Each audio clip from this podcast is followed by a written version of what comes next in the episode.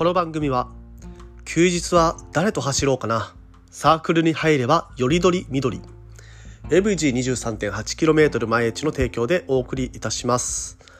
ということで、えー、おはようございます。毎朝10分走りに聞くラジオを今日も始めさせていただきます。で昨日まで、えー、ブルーベえー、300ということでうちのサークルからも、えー、走ってる方がいらっしゃいましたが昨日はね朝は晴れてます。って言ってましたけれども、えー、だんだん午後からですね天気が荒れ模様となってきて、えー、夕方頃嵐のような風も吹き荒れそしてまあ夜7時を超えてやっと落ち着いてくるような感じでしたがなんとかね、えー、昨日出走した方たちもだいたい夜の10時ぐらいにはもうあのゴールしていたということで早いっすね。えー、なんか行きの、えー、ヘド岬に向けての北上のところではなんか36キロぐらいで爆走してたみたいですけどね。めっちゃ速いなっていう。もうねあの暴走無限列車ですね。はい。えー、その列車には私はきっと乗れないとは思うんですけれども まああのすごいなって思いますね。まあそれで一気に駆け抜けたということでお疲れ様でした。はい、ということでですね昨日は、えー、長距離あるあるっていうのを話してきたのであるあるつながりで今日はですね、えーと、ちょうど祝日まあ高級日ということでサイクリストの休日あるあるということで、えー、話していきたいと思います。それでは行きましょう。チェックラウト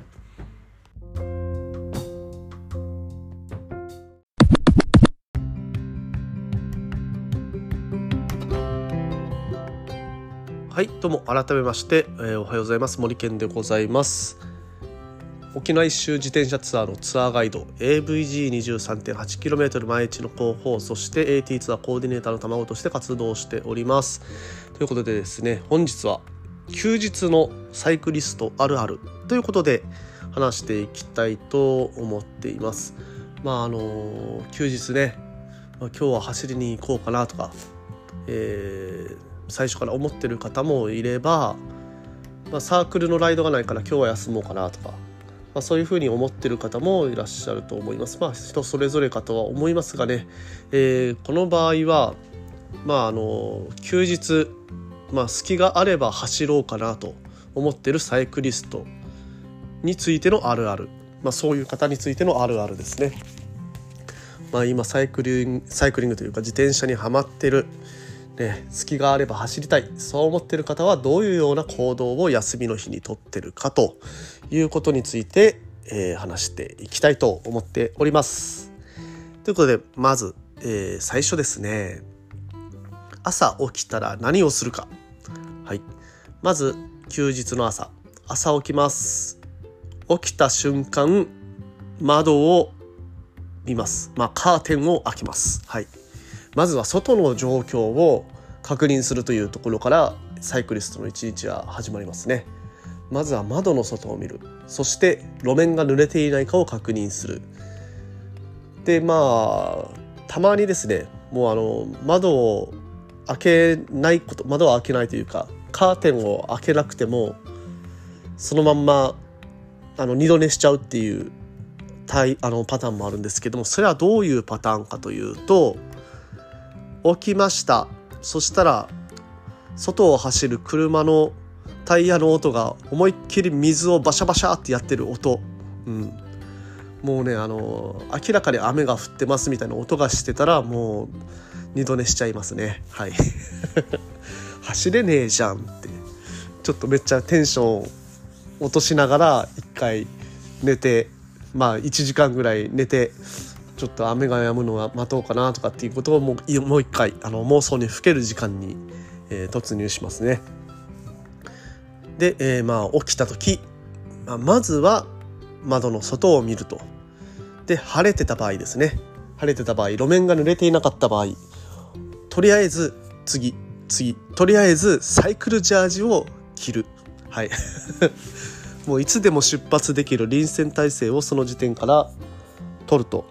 いうところでまあね起きてから多分10分15分以内ではサイクルジャージに袖をねもう通してるんじゃないかとえー、そのぐらいのスピード感でですね、えー、サイクルチャージを切ると、はい、いうところでございます。で、えー、そのサイクルジャージを着てるさなかに、えー、やることがあります。えー、あるある3つ目。サイクルジャージを着ながら1日の天気を確かめる。今日一日、え、どういう予報が出ているのか。まあ、昼に雨が降るのか、夕方に雨が降るのか、もしくはもう雨が降らない。あとは風の強さですね。風がどの方向から吹いてきて、でまあどういう風な風速なのかということをチェックします。で、それによって今日のコースですとか、まあ、走るのか走らないのか、まあ、どれぐらいの時間を走るのかというのを、えー、プランニングしていきます。はい。で、まあ、天気予報を見つつそういった準備をするんですけれども、まあ、準備が整ったら、続いて、とりあえずコースは決まっていなくても出発します。はい。まあ、あのサイクリングの予定、まあ、サークルですとか友達とサイクリングの予定っていうのがない場合は特にねあの、まあ、そうやってあのすぐに出発っていうふうにはならないかもしれないんですけれども自分だけで走るってなると、まあ、とりあえず走るかと走って走りながら決めようとかっていうふうに、えー、結局なる場合があります。もう天気予報なんてね空見ながら走ればいいよ向かい風なんて一人で走るんだからゆっくりでいいよとかって思いながら、えー、出発することが多いかと思います。はい、で続いて出発したら朝食はコンビニで適当に済ます。はいそうですね。まあもう朝食なんて二の次ですよね。とりあえずどこに走りに行くかっていうのを考えながら、えー、コンビニに寄ったりして朝食を食べたりします。私の場合はですねいつもはあのコンビニにあるチキナーポークサンド、うん、ポークサンドおにぎりのチキナーですね。あれとホットコーヒーっていうのが毎回のルーティンにはなっていますね、まあ、とりあえずそれを食べてで、まあ、出発すると。ね県内だったらねそういうチキナポークサンドとかあるんですけど県外だったら何食べるのかな私。うーんいなり寿司とかを食べるのかもしれないですね。いなり寿司ちょっとね手がベタベタしちゃうからどうなのかな。まあおにぎりとかねとりあえず炭水化物お米を私は取りますね。はい。そういうふうにまずは、えー、出発の準備を整えるというところになります。で、えー、続いてですねこのコンビニで朝食を取りながらやることがありますね、えー、これがこれもあるあるですね昼食の場所を必死で探すですね。はい。まあ、まず、サイクリングのコースを決めるのに一番大切なのっていうのは、この昼食の場所だと思います。いかに美味しいご飯を食べに行けるか、まあ、どこまで走って食べに行けるかというところ、まあ、そのプランニングですね。例えばまあ、そこが近い場所だったとしたら、遠くまでガーッと走っていって、で戻ってきてでちょうど12時ぐらいになるぐらいの距離を稼いででそこで食べるとか、まあ、今日はもうがっつり走るぞっつったらもうねあの自分が走れる限界ギリギリの往復の片道分の距離にあるご飯屋さんそこを選んで走りに行くということをするかと思います。まああの、ね、昼食どこで食べるかも自由ですので本当にね自転車の行動範囲っていうのが片道おそらく50キロとか1日丸1日走れるとすればですね、えー、100キロとか全然1日で走れるとは思いますので片道50キロぐらいのところに食事を設定するってなると、えー、那覇付近から出発であるともう名護も視野に入ってきますよね。まあ、そういうふうに、あのー、食事の場所昼食の場所っていうのを選べるというのはとてもね、あの、大きな利点だと思います。で普通にね普通の日常で休みのたんびに名護まで食事を食べに行くっていうね人、えー、サイクリストじゃなくて普通に車で遊びに行くとかっていう人っていうのはなかなかいないと思いますけどサイクリストって案外毎週毎週、ね、名護とか金とか、えー、まあ、沖縄沖縄 ですよね。大体50キロ40キロ先ぐらいのところに食事を毎週食べに行ってるという意味ではなんか、ね、すごいなと思ったりします。改めてね。うん。でまあ当たり前ですけどもその昼食はこだわりますと。はい。朝ごはんは適当に済ませた。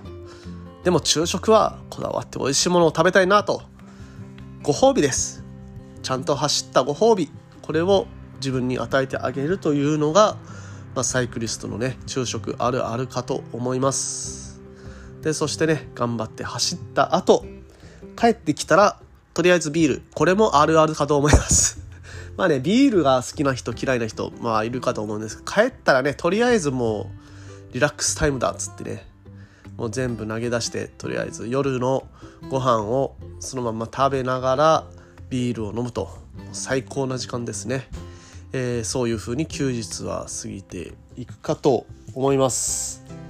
まあね起きてから寝るまで寝るまでというか食事まで全部自転車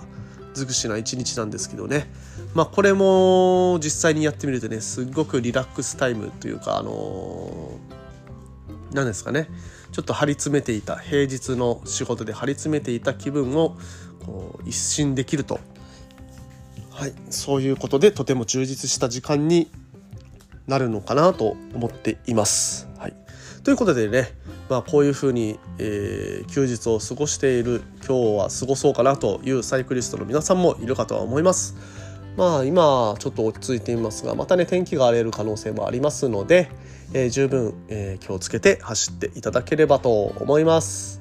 それでは今日はこの辺にさせていただきます、えー、毎朝10分走りに聞くラジオでこういった初心者中級者に役立つような tips、え配信しておりますので気になる方は是非ともフォローしていただけたらと思いますまたねあの質問等もお待ちしておりますので、え意見箱え各種 SNS インスタですとか、ツイッターに設置してますので、そちらから投稿いただければと思います。それでは皆さん今日も気をつけていってらっしゃい。